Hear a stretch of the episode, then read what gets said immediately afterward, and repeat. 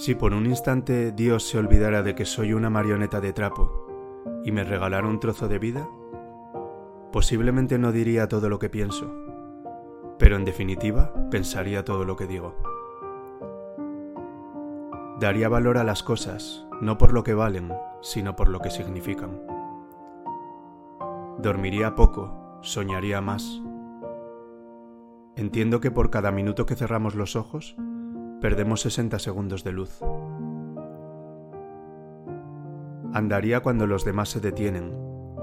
Despertaría cuando los demás duermen. Escucharía cuando los demás hablan. ¿Y cómo disfrutaría de un buen helado de chocolate?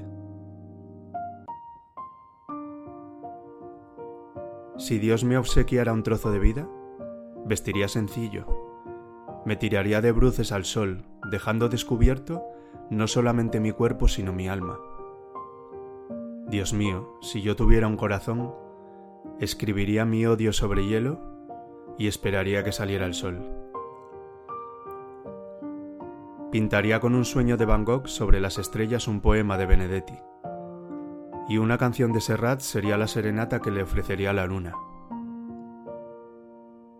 Regaría con lágrimas las rosas para sentir el dolor de sus espinas y el encarnado beso de sus pétalos. Dios mío, si yo tuviera un trozo de vida. No dejaría pasar un solo día sin decirle a la gente que quiero que la quiero. Convencería a cada mujer u hombre de que son mis favoritos y viviría enamorado del amor. A los hombres les probaría cuán equivocados están al pensar que dejan de enamorarse cuando envejecen, sin saber que envejecen cuando dejan de enamorarse. A un niño le daría alas, pero le dejaría que él solo aprendiese a volar. A los viejos les enseñaría que la muerte no llega con la vejez, sino con el olvido. Tantas cosas he aprendido de ustedes, los hombres.